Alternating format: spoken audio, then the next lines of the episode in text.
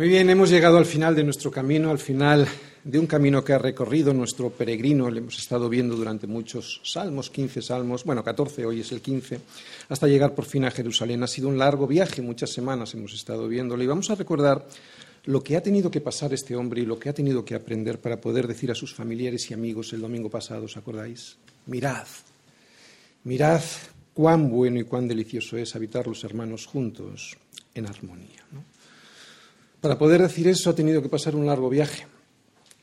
Eso lo vimos, como digo, lo vimos el domingo pasado, fue lo que les dijo. En cuanto llegó a Jerusalén, en el monte de Sión, y pudo entrar al templo después de tantos días de viaje. Y lo que aprendió y sufrió por el camino es algo parecido a lo que nos pasa a todos nosotros en nuestro peregrinaje hacia Jerusalén. Es algo muy parecido, aunque evidentemente nosotros no nos acercamos a ninguna ciudad física construida con piedras muertas, sino como dice el autor de Hebreos, nosotros aquí nos vamos acercando es a Jerusalén, a una ciudad construida de otra manera, a Jerusalén la celestial, que es una ciudad que aquí vamos construyendo nosotros con piedras vivas, que somos tú y yo, y que hoy se manifiesta todavía como una sombra, ¿no?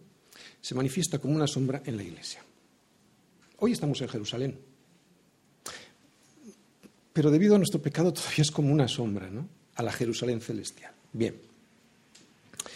Por eso, y al igual que él, un peregrino que desea llegar a Jerusalén es alguien que, ¿os acordáis? Primer paso, Salmo 120, es alguien que sale de su ciudad. Evidentemente, metafóricamente hablando. ¿Por qué? Porque en aquella ciudad hay un sistema de valores en el que vive y que le agobia. Y por eso, segundo paso, confía en Dios como su Señor. Por eso, tercer paso, camina alegre hacia Jerusalén. Cuarto paso, mientras camina, va mirando a las manos de su Señor. ¿Para qué? Para saber cuáles son sus indicaciones y obedecerlas. Y también, quinto paso, vimos que le agradece por su cuidado, porque por el camino hacia Jerusalén, él sabe que hay un ladrón, que hay un cazador poniendo trampas para que caiga y para que no llegue. Pero gracias a su cuidado, al cuidado del Señor y a sus indicaciones, sexto paso, este peregrino es como el monte de Sión, firme, estable, sabiendo que a su alrededor siempre estará el Señor protegiéndole. Por eso, paso séptimo, aunque siempre está el Señor protegiéndole, a veces el Señor le mantiene bajo presión para que su fe salga fortalecida. Por eso nosotros tenemos a veces pruebas. Esta tensión de saberse libre ya en el Señor, pero todavía no, hace, octavo paso, hace que deba todavía seguir confiando en el Señor, porque sin la ayuda de Dios nada se puede conseguir en este mundo, nada que permanezca para siempre, nada que tenga valor de verdad. Por eso en el noveno paso que veíamos es la ayuda de Dios que solo le da a unas personas, a quienes, a los que le temen. Y temer a Dios era confiar en Él, respetarle teniendo en cuenta sus consejos. Pero solo hay dos caminos. El primero que veíamos en el siguiente paso, en el paso décimo, aquel camino que eligen los que no le temen. Esos los que lo que recibirán en el día del juicio será su justicia. Y paso décimo primero, el otro camino, el que eligen los que le temen. Y aquellos recibirán, ya aquí reciben el amor de Dios a través de su misericordia, de la misericordia del perdón. Por eso en el siguiente paso, en el duodécimo, lo primero que aprende alguien que reconoce que necesita ser perdonado es humildad. Eso es lo que veíamos en el paso duodécimo. Y paso decimotercero, solo aquel que es humilde puede entrar en la presencia de Dios para ser escuchado por Él y tener comunión con Él. Por eso en el siguiente paso, en el que vimos el domingo pasado, en el paso decimocuarto, después de la humildad aprendida en el paso anterior, Ahora sí, ya ahora es cuando pudo entrar este peregrino en el templo a tener comunión con Dios y con el resto de los peregrinos. Y en donde pudo, esto es lo que aprendimos en ese paso, en el decimocuarto, pudo recibir en Sion, en Jerusalén, en nuestro caso en la iglesia, la bendición y la vida de verdad. Este fue el camino hasta ese paso del domingo pasado que vimos.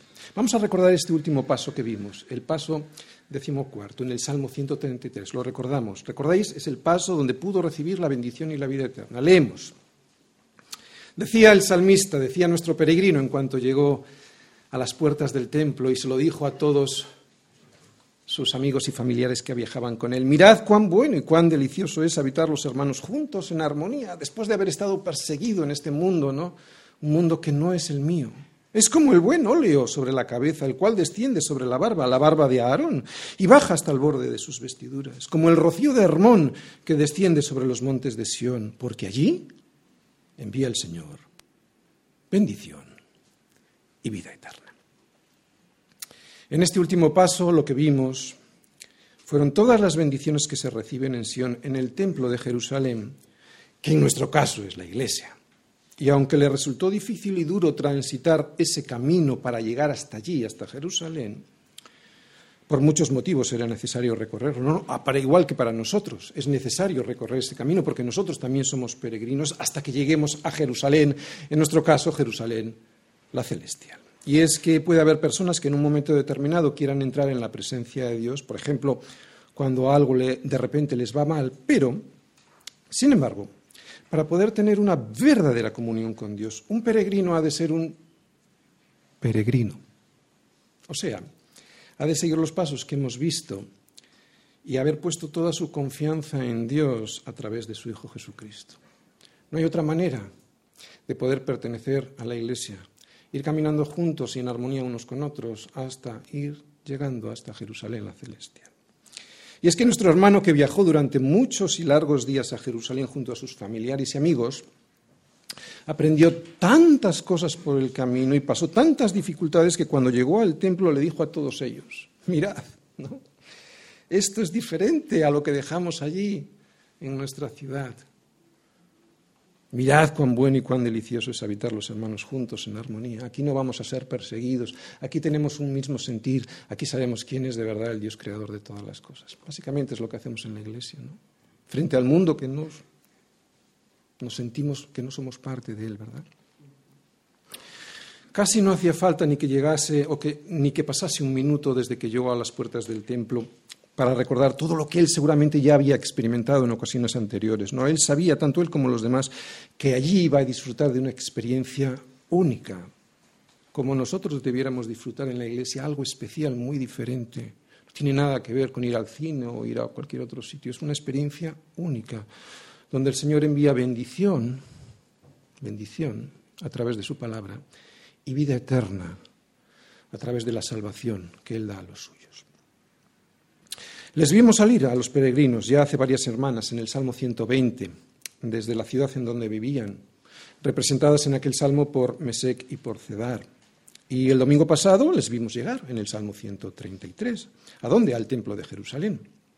Ha sido un largo viaje durante el cual les han ocurrido muchas cosas que nos han hecho reflexionar a todos nosotros sobre quién es Dios, sobre quién soy yo y cómo él quiere tratar conmigo debido a mi gran problema que se llama pecado. Y también cómo debo reaccionar yo ante un mundo que nos rodea y que le odia. Porque sí, sí, le odia. Algunos no lo dirán así, pero el no seguir sus consejos, el despreciar semejante sacrificio que Dios envió a través de su Hijo, en el fondo es odiarle. Hemos resumido este viaje en 14 pasos hasta el momento y ahora Estamos a punto de dar el decimoquinto paso. Pero si tuviésemos que sintetizar la enseñanza del Señor en una sola frase, en esta serie de salmos graduales que hemos visto, yo creo que lo que Él nos ha mostrado es que no debemos poner nuestra esperanza en este mundo, en aquellas ciudades, y que es a Jerusalén a donde debemos caminar. Yo creo que enseñanza más sencilla que esa, ¿verdad? Que debemos poner nuestra confianza en el Señor, no en este mundo, o sea, no en, Mesec ni en Cedar, no poner allí la confianza y además ir caminando todos juntos y en armonía hacia Jerusalén. Y además que Él nos va a guiar en amor a través de su Hijo. ¿Para qué? Para que todos nosotros juntos y en armonía podamos decir lo que hoy nos va a enseñar el salmista en este decimoquinto paso, que solo el Señor es digno de alabanza, que solo a Él hay que levantarle las manos y bendecir su nombre y que solo Él nos puede bendecir. Porque eso es lo que vamos a ver básicamente, una bendición de nosotros a Dios, y lo vamos a explicar, y la bendición de Dios hacia nosotros. Por eso ahora, ahora que este hombre va a salir de Jerusalén con su familia para volver a su ciudad, ahora que ya ha disfrutado de las bendiciones que Dios le da a los suyos a través de la iglesia y de la comunión unos con otros, ahora que ya ha vuelto a descubrir que es allí en la iglesia porque seguramente ya había ido antes al templo, ¿no? ahora que ha vuelto a, a descubrir, que ha redescubierto que es allí en donde el Señor envía bendición y vida eterna, ahora que está saliendo de Jerusalén y está pasando por delante del templo, seguramente, de madrugada, y antes de que salga el sol, ahora les va a decir a los sacerdotes y a los vigilantes levitas que están allí, ¡Ey! Mirad. Salmos 134. Mirad, bendecid a Yahvé, vosotros todos los siervos de Yahvé, los que en la casa de Yahvé estáis por las noches. Alzad vuestras manos al santuario y bendecid a Yahvé. Y los sacerdotes le responden, desde Sión te bendiga Yahvé, el cual ha hecho los cielos y la tierra. Nadie sino su iglesia bendice al Señor. Nadie sino su iglesia bendice cosas de Dios. Nadie sino su iglesia reconoce el carácter y los atributos de Dios, le pone a Él en el lugar que se merece y bendice su nombre. Nadie sino la Iglesia. El resto del mundo no lo hace. Si el mundo bendice a alguien es a ellos mismos. Y si a alguien se alaban es a sus propios ídolos. No hace falta nada más que ir a un concierto o a un partido. ¿A quién levantan las manos? ¿No? ¿A quién alaban? A sus ídolos. Nunca a Dios, que es el creador de todo y de todos. Yo sé que esto a nosotros nos parece increíble, pero desgraciadamente es así. Es absurdo lo que pasa, pero es así. Por eso nuestro viajero, después de haber sido bendecido por Dios mismo en el templo, que es lo que hemos visto al llegar en el salmo anterior, y a través de la comunión unos con otros, ahora va a volver a su casa junto a los suyos, contento y alabando a Dios, que es el creador de los cielos y de la tierra. Y lo que vemos en el salmo es que a quien primero anima, es a los propios levitas y sacerdotes y vigilantes que estaban en el templo, que estaban en el turno de noche en el templo. Va a volver a Mesec y a Cedar, probablemente no allí, sino como ciudades representativas de su, de su, ciudad. No va a volver a la ciudad de donde ha salido, va a volver a ser criticado y perseguido por no hacer todo lo que ellos hacen allí. ¿Recordáis que era? Hablar mentira, la mentira de decir que nuestro Dios no es el Dios creador de todo y de todos, del cielo y de la tierra, pero tiene que volver allí porque ha de ser sal y luz. ¿Hasta cuándo? Pues hasta que el Señor le lleve definitivamente con él. Pero hasta entonces, Señor, gracias. Gracias por la bendición recibida. Nos volvemos a casa. Salmos 134. En este salmo, que es un salmo muy sencillo y breve, vamos a observar el siguiente esquema. Es muy sencillo, ya veréis. Primer punto. Una bendición a Dios, versículos 1 y 2. Y segundo punto, una bendición de Dios, versículos, perdón, versículo 3. Bien. Y desde luego, desde mi punto de vista, este es el mejor final que podría tener el viaje que iniciamos allí ya en el Salmo 120 hace varias semanas. Vamos a comenzar viendo versículo a versículo, versículos 1 y 2. Mirad, bendecid a Yahvé, vosotros todos los siervos de Yahvé, los que estáis en la casa de Yahvé, y allí estáis por las noches. Alzad vuestras manos al, santuario y bendecid a Yahvé. Muy bien, tanto el tabernáculo como el templo, el tabernáculo antes de que el templo estuviese construido por Salomón, tanto el tabernáculo como en el templo estaban atendidos de día y de noche por los sacerdotes y por los levitas. Y su misión, entre otras muchas, era mantener siempre el fuego del altar, alimentar las lámparas con aceite, guardar los utensilios y proteger todo el tiempo el templo para que nadie entrase y lo saquease. Por eso ahora estaban vigilando el templo, ¿eh? estos sacerdotes y levitas guardas. Ahora, ahora que todavía no ha despuntado el alba y nuestro peregrino sale con los suyos desde, desde Jerusalén hacia su ciudad. Ahora que su corazón está lleno de agradecimiento por la bendición recibida por Dios en el templo y por la promesa de una verdadera vida en su nombre, el salmista ahora lo que hace es dirigirse a los sacerdotes y levitas, vigías, que seguramente estarían en la muralla del templo, y les dice lo que ya hemos leído. Fijaros, mirad, esto es una llamada de atención a estos que están en el templo.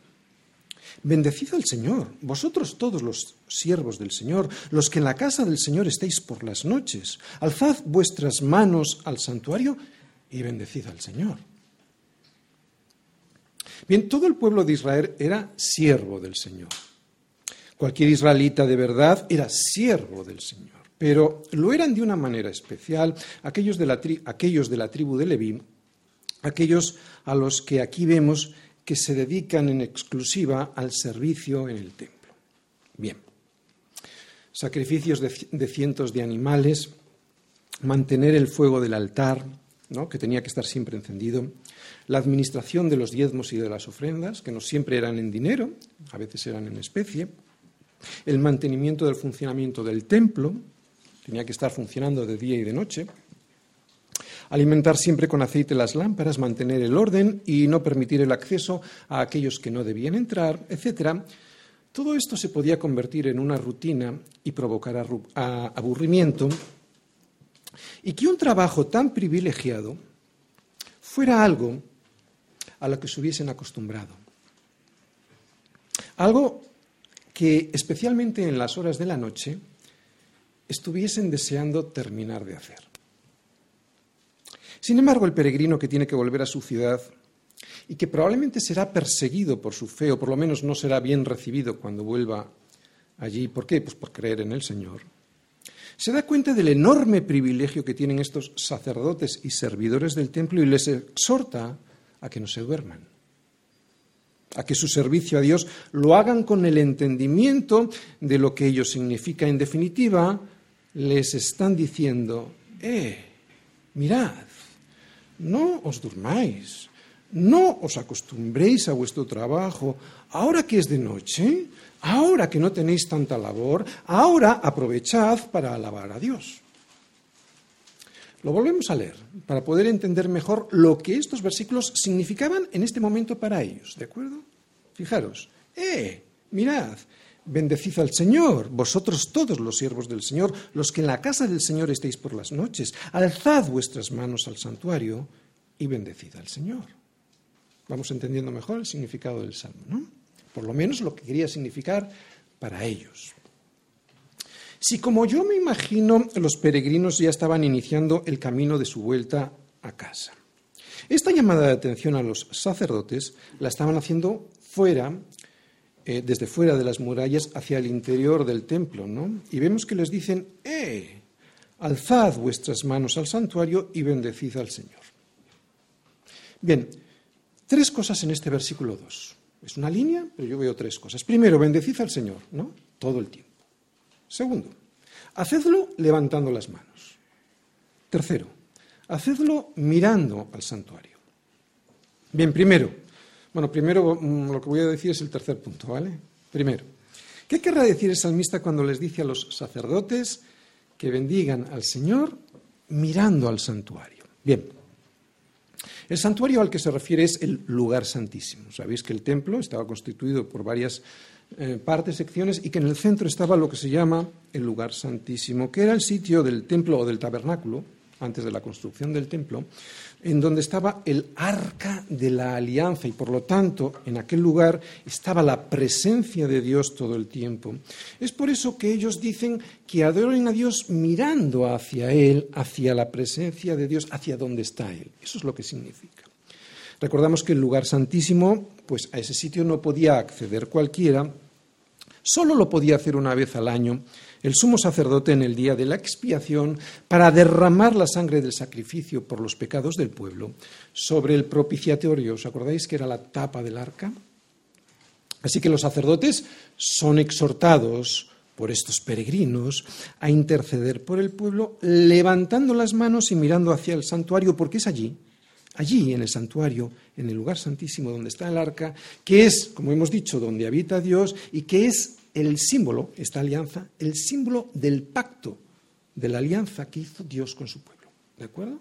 Por lo tanto, lo que les están animando es a bendecir a Dios, mirando hacia donde está Él, su presencia, y lo que eso significa, la alianza que tenía con su pueblo. Así que el peregrino les anima a que nunca falte la oración y la adoración al Señor, bendiciendo al Señor. Bien, hemos visto ¿qué es el santuario?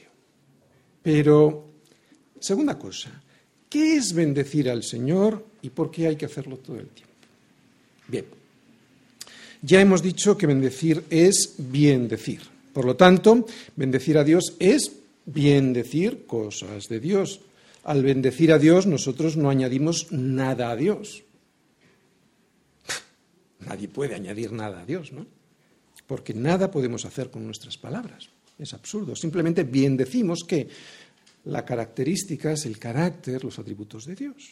Es simplemente reconocer quién es Él, ¿no? cosa que no hace el mundo, pero sí su iglesia, es reconocer quién es Él y lo que Él ha hecho. Reconocer quién es Dios y lo que ha hecho elogiándole, eso es bendecir a Dios. ¿De acuerdo? Primer concepto. Y hay que hacerlo todo el tiempo porque Él se lo merece, ¿no? Oye, si llegásemos a entender de verdad esto, no solo que hay que bendecirle por quién es Él y por lo que ha hecho, sino que hay que hacerlo todo el tiempo, no pararíamos de bendecir al Señor en cuanto te levantas, haciendo lo que estés haciendo. Sé que alguien puede decir que soy radical, pero ponte de verdad en esta situación. ¿Sabes quién es Dios? ¿Te lo imaginas? Realmente si estuvieras en su presencia, ¿qué harías todo el rato? Sino bien decir cosas de Dios. Todo el tiempo. Estos peregrinos les están animando que en la noche, que seguramente estaban aburridos, por la rutina, que lo hagan, que aprovechen ahora que no tienen tanta labor. Otra cosa diferente, y eso lo veremos luego en el versículo 3, es cómo es o qué significa la bendición de Dios para nosotros. ¿eh? Ahora solo he explicado qué es cuando nosotros bendecimos a Dios. Bien, hemos visto qué era el santuario, por qué tenían que mirar allí, y también hemos visto qué es bendecir al Señor. Pero en este versículo hay una tercera cosa. ¿Por qué les exhortan a hacerlo levantando las manos? Bien, el ser humano es una unidad. Es una unidad con cuerpo, mente y alma y espíritu. ¿Vale? Tres cosas. Cuerpo, mente o alma y espíritu. Por eso las manos, al igual que todo el cuerpo, es simplemente una extensión de una parte de esa unidad, ¿no? Es una extensión de nuestro espíritu. No hay ninguna obligación de levantar las manos. Hay cristianos que las levantan en la alabanza o en una oración y otros no. No hay ninguna obligación de levantar las manos en las oraciones o durante las canciones de la alabanza, pero en muchas ocasiones las levantamos como extensión de lo que en nuestro espíritu anida. Y te voy a decir una cosa, si realmente supiéramos quién es Él, yo creo que bastante más que levantar las manos. ¿no? Pero bueno, lo que hay en nuestro corazón o lo que debiera hacer haber en nuestro corazón, pues agradecimiento a Dios por lo que Él es y por lo que Él ha hecho en nosotros y con nosotros. Si fuéramos conscientes de esto, probablemente levantar las manos, que es el síntoma y el reflejo de lo que somos y dónde estamos, lo haríamos. De lo que somos y dónde estamos. ¿Qué es lo que somos? Somos mendigos, por lo tanto, necesitados de Dios para todo. ¿Y dónde estamos? Aquí abajo, en la tierra. Y esto significa que Él está allí arriba, en el cielo. Si lo haces con este entendimiento, entonces levanta las manos. Pero no creas que por el mero hecho de levantar las manos Dios te va a escuchar más y mejor. No se trata de ritos o de liturgia. Alzar las manos, lo mismo que el resto de la posición de nuestro cuerpo, ha de ser el reflejo. Si no lo es, no lo hagas ha de ser el reflejo de lo que realmente brota, brota de tu corazón. ¿De acuerdo? No por imitación, no lo hagas, no es necesario, ni porque creas que te va a escuchar más y mejor. Bien, oye, pero si nosotros no tenemos ni templo, ni sacerdotes, ni tampoco vamos a Jerusalén, ¿cómo podemos explicar o aplicar estos versículos a nuestra vida? ¿Qué podemos aprender de estos versículos para nosotros hoy? Primero, el templo. Como en muchas ocasiones ya hemos explicado qué es el templo, qué es el templo hoy, y ya sabemos que es la iglesia de Jesucristo, pues no voy a meterme mucho en el tema, sino recordar simplemente, y podemos ir a Primera de Pedro, recordar lo que dice Primera de Pedro ahí en su primera carta, en el capítulo 2, versículo 5. Fijaros, dice, vosotros, y vosotros sois vosotros, ¿eh? Vosotros también, como piedras vivas, sed edificados como casa espiritual, este es el templo, casa espiritual, y sacerdocio santo, para ofrecer sacrificios espirituales aceptables a Dios, y esto es importantísimo, por medio de Jesucristo. ¿Mm? Vamos a volver dentro un momentito ahí. Así que el templo hoy, ¿qué es? Somos tú y yo. Todos los hermanos juntos, juntos y en armonía, es donde el Señor ordena y manda que se envíe bendición y vida de verdad. ¿Te das cuenta? ¿Dónde está y quién es el templo hoy? Jerusalén. ¿Por qué no vamos a Jerusalén? Jerusalén está en Sion y Sion es donde habitaba la presencia de Dios.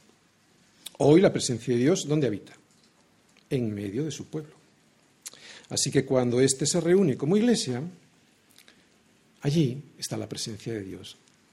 Ese es Sion, ese es el templo. Así que cuando vamos todos a Jerusalén, o mejor dicho, cuando vamos todos a reunirnos juntos en armonía, lo que estamos haciendo es ir a Jerusalén, aunque como una sombra, como he explicado antes, como una sombra hasta que lleguemos definitivamente a Jerusalén la celestial. Digo como una sombra porque hay mucha gente, y con razón, que dice que la iglesia es defectuosa. Pues claro, ¿cómo no lo va a ser si somos pecadores?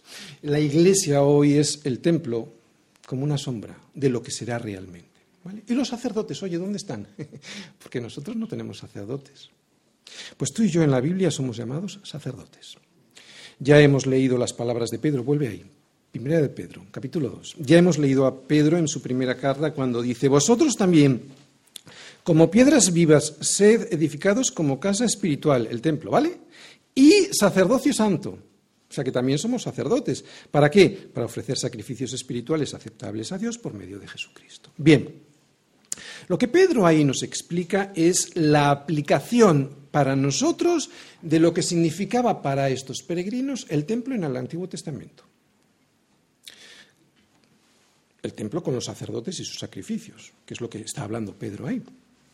No solo somos un templo de piedras vivas, sino que cada creyente es un sacerdote delante de Dios. Y no como mediador entre Dios y los hombres, porque ese es Jesucristo, sino que lo somos con un fin, dice ahí, para ofrecer sacrificios espirituales. Por lo tanto, ya no más animalitos, ya no más sangre derramada en el propiciatorio, porque el sacrificio hoy que Jesús ha aceptado, que el Padre ha aceptado, es Cristo, ¿vale? Y también nuestro sacrificio como vidas entregadas totalmente a Él, por medio de Jesucristo porque si no sería obras en la carne, ¿de acuerdo? Bien, nosotros somos el templo, nosotros también somos los sacerdotes que le ofrecemos a Dios sacrificios, como he dicho, ¿cuáles son nuestros sacrificios? Es nuestra vida entera entregada todos los días en una cruz, ¿no?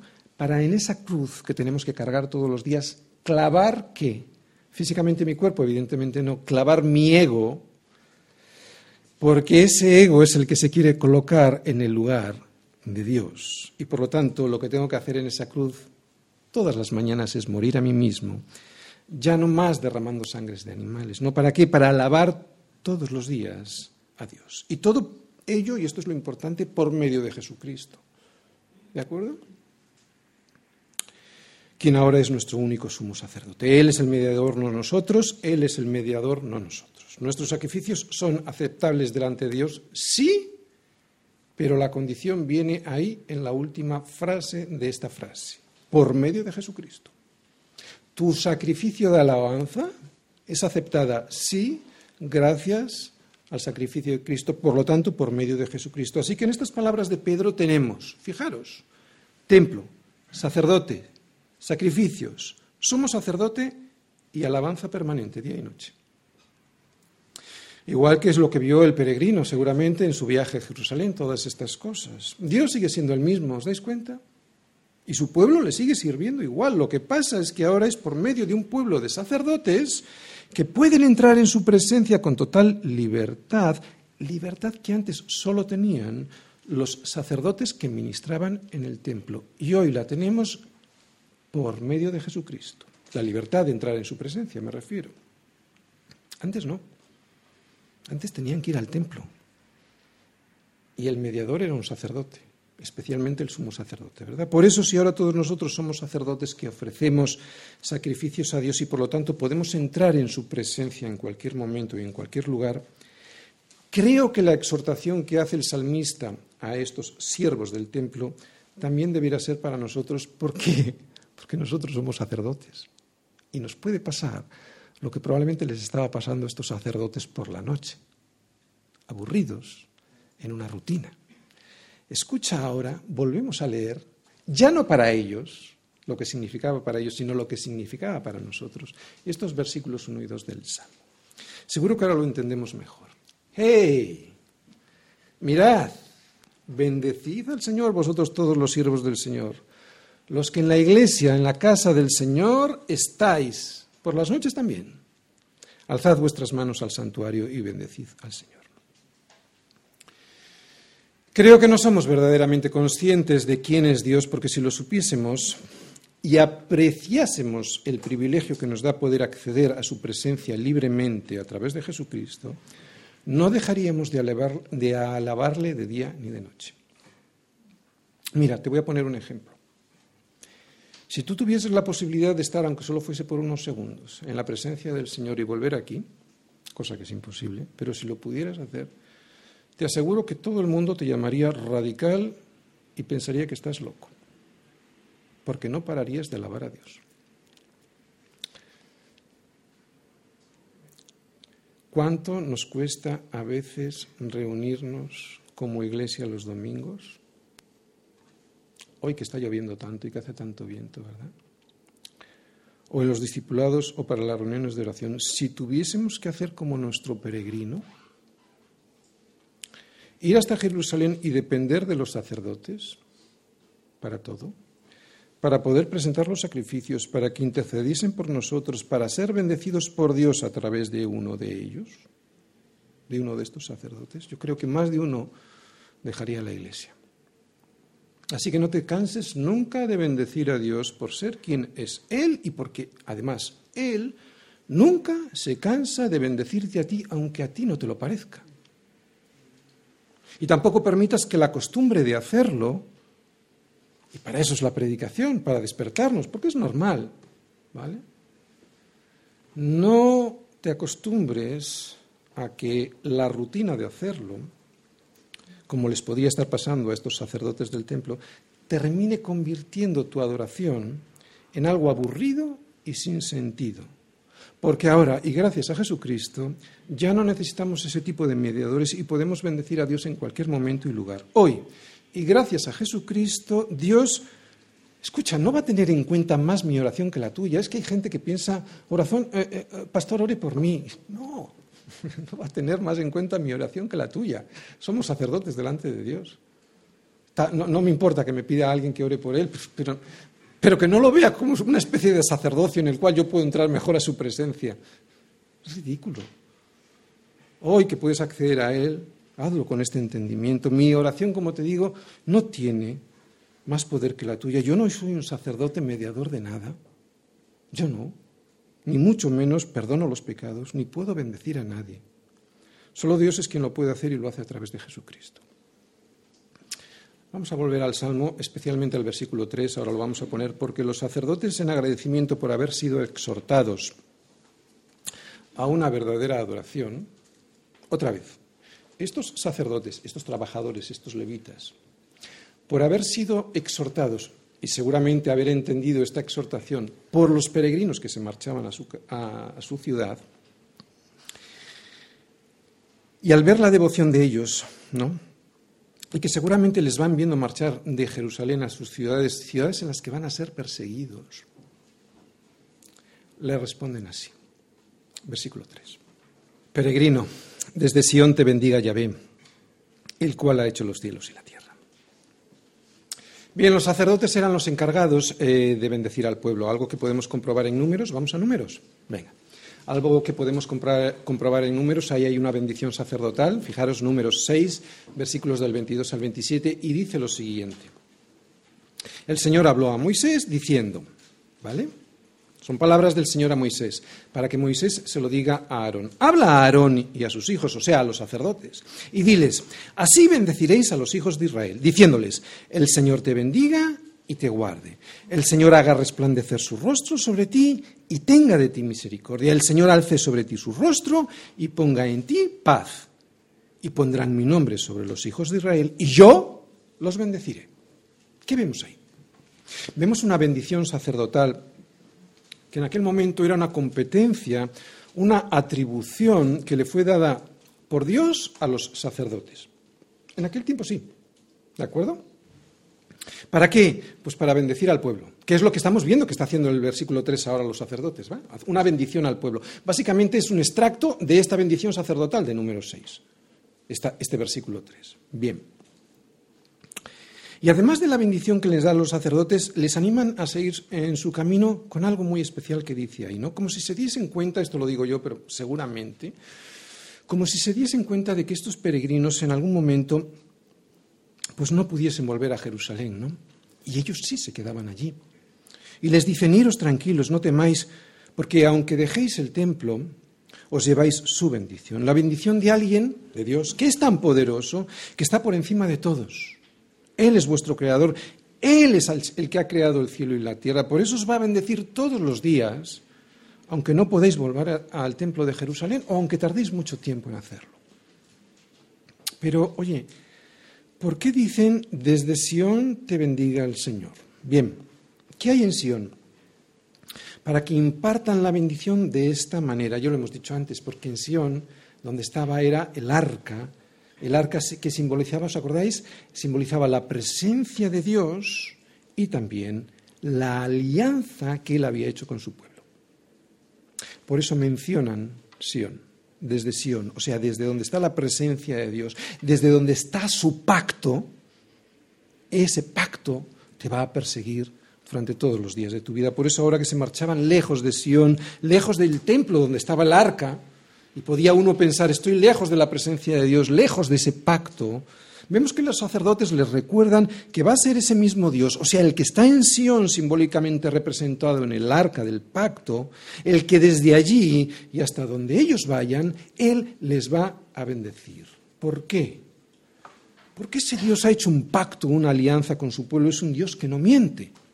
Por lo tanto, les dicen, recordad, seguís siendo su pueblo y el pacto consiste en que Él os bendecirá sí o sí allá donde estéis.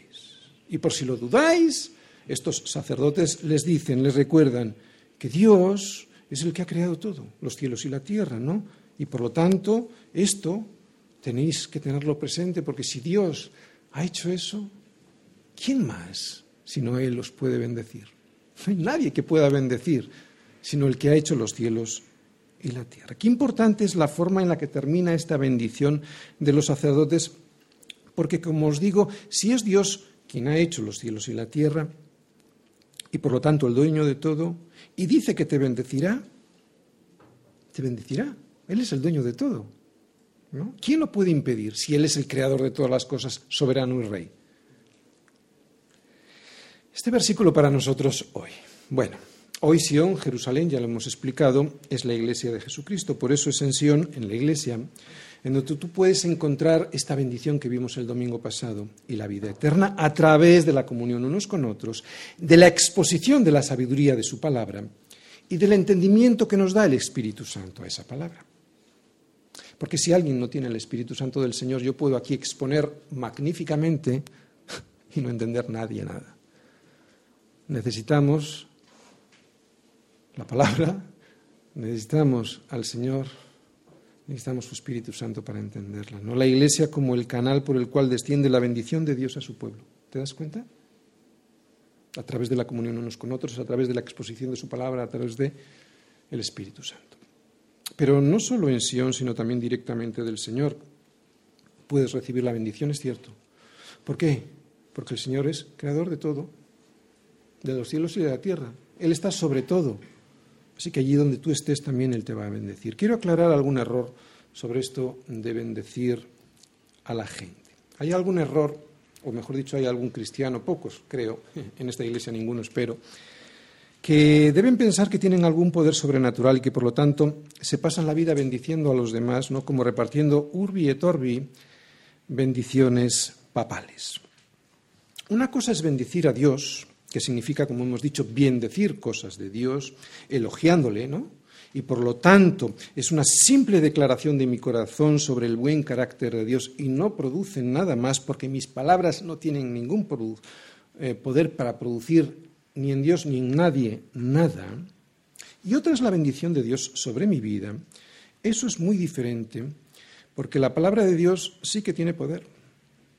Si Dios pronuncia una palabra, puede crear de la nada algo, lo que Él quiera, por eso sí tiene poder, yo no. Por lo tanto, si bendecir fuese declarar por mi parte que algo bueno le ocurra, o algo malo, eso sería maldecir, ¿no? declararle que le ocurra algo bueno a alguien, pues no tiene mucho sentido, porque yo con mis palabras no puedo producir nada en nadie, porque de lo contrario, ¿qué estaría haciendo yo? ¿Me estaría colocando en dónde? En un, en un lugar, en el lugar de Dios. Yo no puedo bendecir a nadie. Cuando alguien dice yo te bendigo, y aunque lo haga en el nombre del Señor, ¿qué autoridad tiene esa persona para declarar bendecida a esa persona, no tiene ninguna, porque eso, como digo, sería ponerse en el lugar de Dios que ha hecho los cielos y la tierra. Lo que yo puedo hacer es pedirle al Señor que te bendiga o desearle la bendición de Dios. ¿no? Lo que decimos habitualmente que el Señor te bendiga es un deseo. Yo te bendigo, mediador de qué? que el Señor te bendiga. Bien, como digo, yo no soy dueño de nada y por lo tanto yo no puedo bendecir con nada porque nadie es, nada es mío.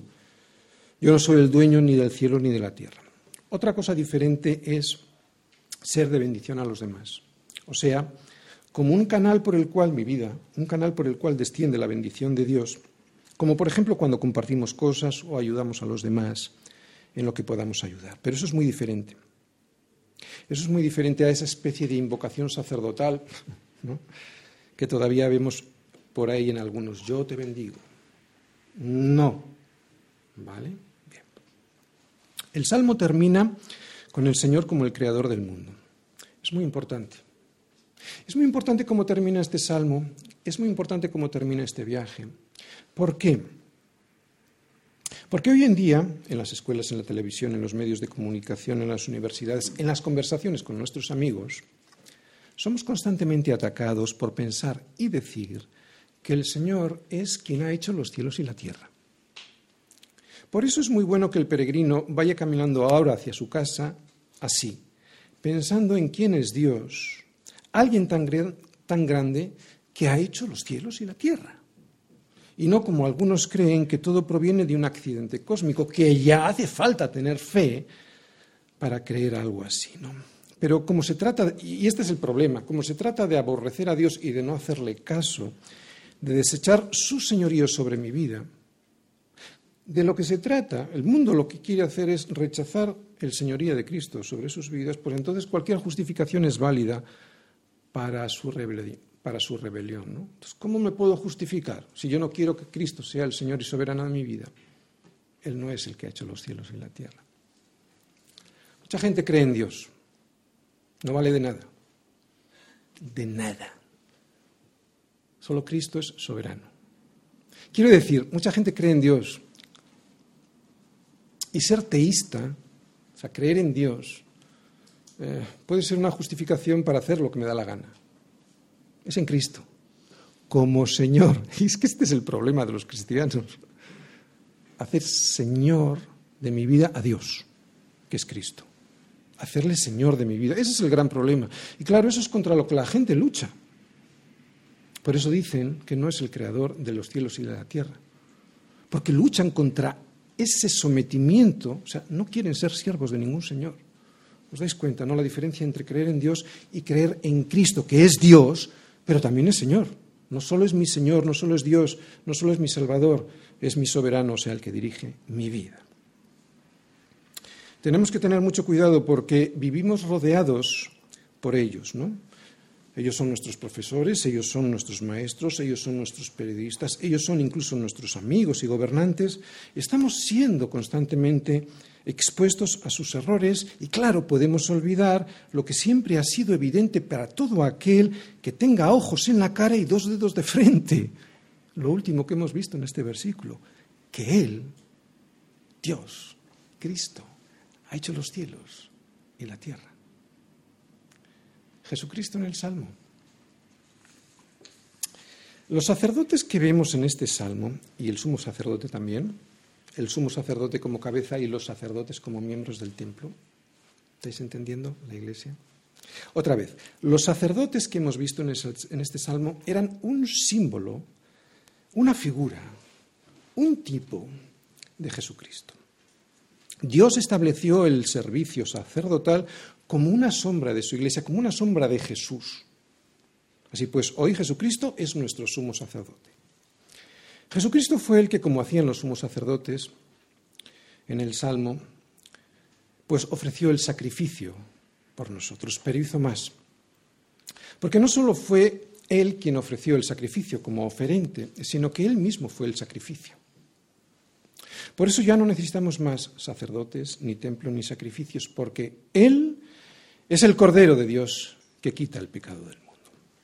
Porque tal sumo sacerdote nos convenía, santo, inocente, sin mancha, apartado de los pecadores y hecho más sublime que los cielos, que no tiene necesidad o no tenía necesidad cada día, como aquellos sumos sacerdotes, de ofrecer primero sacrificios por sus propios pecados y luego por los del pueblo. Porque esto lo hizo Cristo de una sola vez para siempre, ofreciéndose a sí mismo. ¿Qué vemos aquí? A Cristo en la cruz como sacerdote y como sacrificio. Este es nuestro único sacerdote, Cristo, al que después de resucitar ascendió al lugar santísimo. Estamos hablando del Salmo, ¿os acordáis? Al lugar santísimo. Y ahora está sentado a la diestra del Padre para ahora sí Él interceder por su pueblo.